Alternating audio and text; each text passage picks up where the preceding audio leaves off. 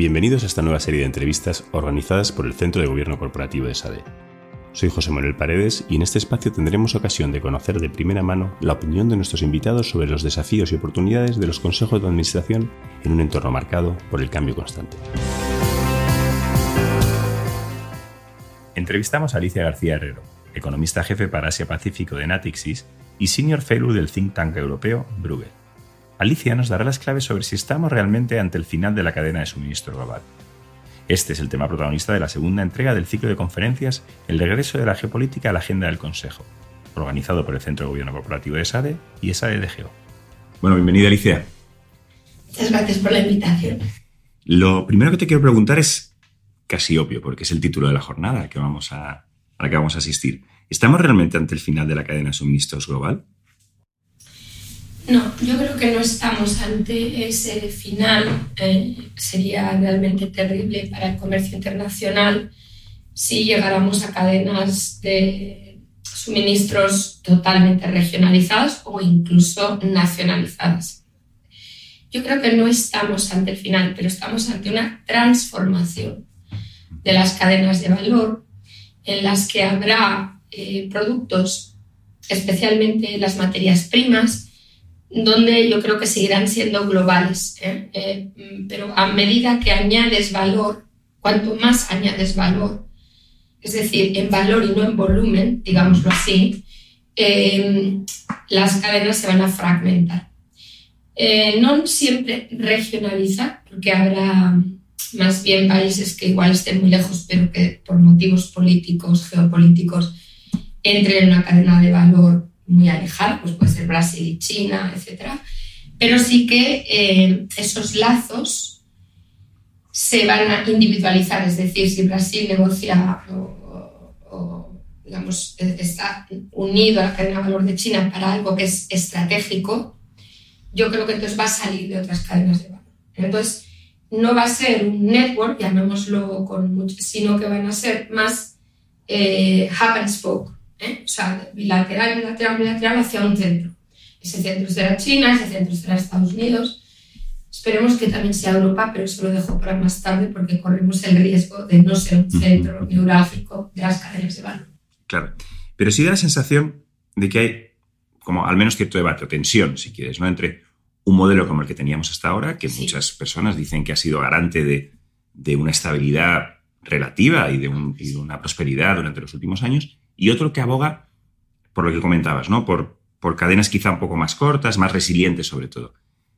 ¿Cuál puede ser el efecto de ese debate? Sobre todo si se impone el segundo cambio de paradigma. O sea, sin duda ya hoy, pues eso lo quiero dejar claro, una cosa es que se acaben las cadenas de valor globales y otra cosa es que estemos en una realidad donde el, eh, el trade-off eh, eficiencia y resiliencia ha cambiado. Antes solo existía la eficiencia y ahora la resiliencia es cada vez más importante, sea regulatoriamente, porque el regulador pide esa resiliencia, en algunos casos está relacionada incluso con valores, ¿no? Por ejemplo, eh, derechos humanos, ¿no? Resiliencia en un sentido muy amplio. En otro caso puede estar relacionada con tener suficientes stocks, inventario para eh, hacer frente a una crisis. O sea, hay muchos mm, aspectos de la resiliencia, pero todos ellos han aumentado en importancia lo que hace que la eficiencia sea menos relevante y lo puedes ver incluso en los informes de sostenibilidad de las empresas. Yo comento aquí, por ejemplo, el de TSMC, que es un informe de sostenibilidad muy conocido y muy bueno.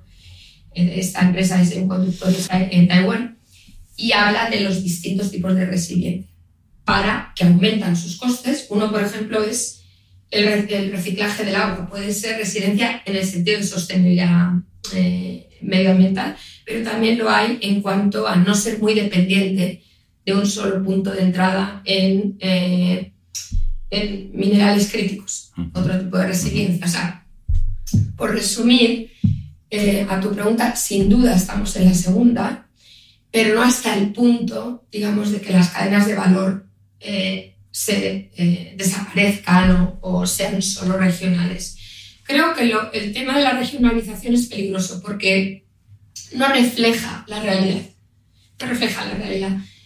En, China, por ejemplo, que todo el mundo cree que bueno, es, como una cadena de valor asiática, cada vez hay más puntos de entrada muy lejos de Asia. O sea, es más bien una alinear objetivos, o sea, independientemente de la distancia. No es la distancia, sino la proximidad, llamémoslo tecnológica, o sea, que puede haber una transferencia tecnológica en estándares, en acuerdos comerciales o políticos, ¿no? Eh, todo esto es lo que hace que tú estés en una cadena y no en otra. No es necesariamente la distancia. Pero claro, son geometrías variables aquí, porque igual un país al lado de otro, uno sirve una cadena de valor y otro sirve otra. Y entre ellos, entonces hay menos comercio. O sea, tiene consecuencias eh, importantes. Eh, en resumen, eh, sin duda, resiliencia, menos eficiencia, pero no solo el concepto de regionalización. Creo que eso no es hacia dónde vamos. Entonces estaríamos hablando, si he entendido bien, más bien de una evolución que de una desconexión de zonas geográficas. Así es, como mostraré en la presentación, el tamaño de las cadenas de valor se ha reducido, como el comercio internacional, pero en este caso estamos hablando de, obviamente, de valor añadido, no, no es comercio bruto. Se ha reducido desde el 2008, pero esa reducción, digamos que en parte se debe a, motivos que nada tienen que ver con la resiliencia. Y me explico. Uno es el peso cada vez mayor de los servicios digitales, que no se miden las cadenas de valor porque son bienes.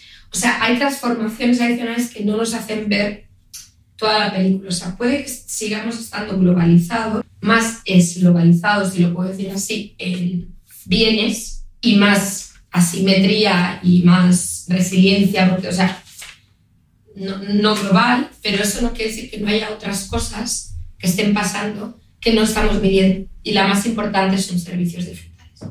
Eso es muy, muy importante, que, que ojalá un día podamos medir bien. Claro.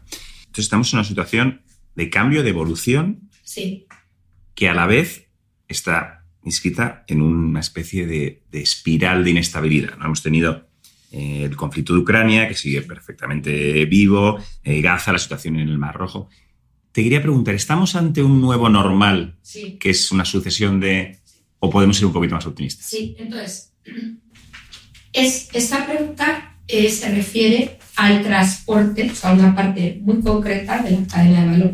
No es a la creación del valor, ¿eh? es al transporte que es absolutamente necesario en, en, un modelo de cadena de valor, porque cada, cada valor añadido se traslada. ¿no? Entonces, obviamente, esto multiplica el comercio bruto, porque lo cuentas muchas veces. ¿no? Hasta ahí estamos. Entonces, obviamente, la, los cuellos de botella en el transporte llevan, es, es uno de los motivos, a, eh, digamos, a, a, dos reacciones.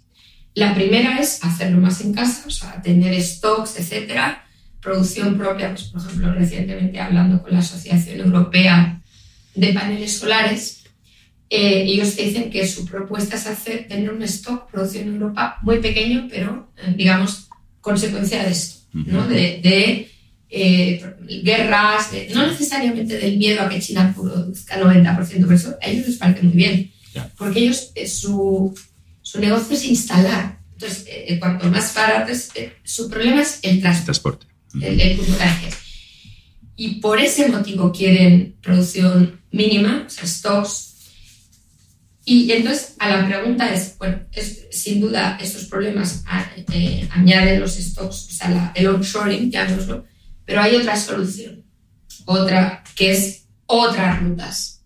Y esto nos lleva a la ruta de la seda, uh -huh. nos lleva a otros proyectos, incluyendo el G7, ¿no? este proyecto de unir la India con, eh, con Medio Oriente, ¿no? saltarte Asia, prácticamente uniendo el continente africano por la India, uh -huh. Medio Oriente y llegar a Europa. Todo esto es nuevas rutas para evitar esos problemas. O sea, entonces yo creo que entre las dos va a ser una mezcla de las dos. Yo no creo que todo vaya a ser producir con quien conozco bien, reshoring, es, es imposible. Claro. Pero nuevas rutas, sin duda. Y esto es algo que tenemos que empezar a pensar, porque nosotros en Europa tenemos realmente mucho que decir en esto.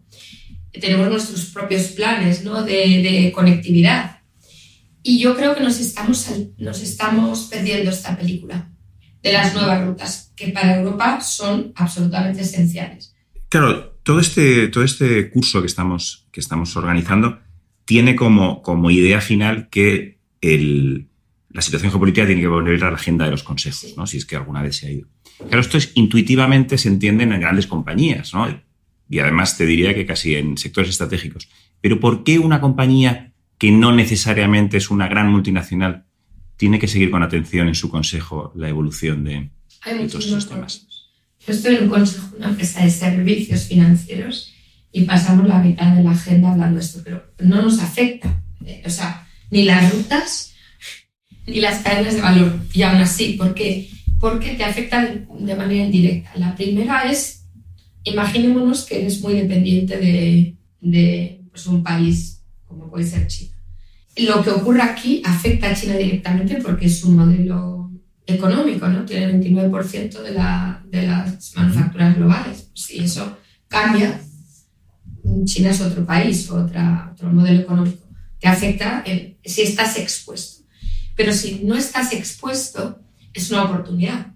Porque al no estar expuesto, tú puedes y debes eh, en, tu, en tu comunicación explicar que no estás expuesto. Porque todo el mundo habla de esto, ¿no? O sea, digamos que el entender lo que está pasando te permite a poner en valor a tu empresa o, digamos, a, a mitigar el shock de estar expuesto, aunque sea en otro sector, pero por el mero hecho de que esto sin duda afecta las cadenas de valor a China de manera, eh, digamos, brutal.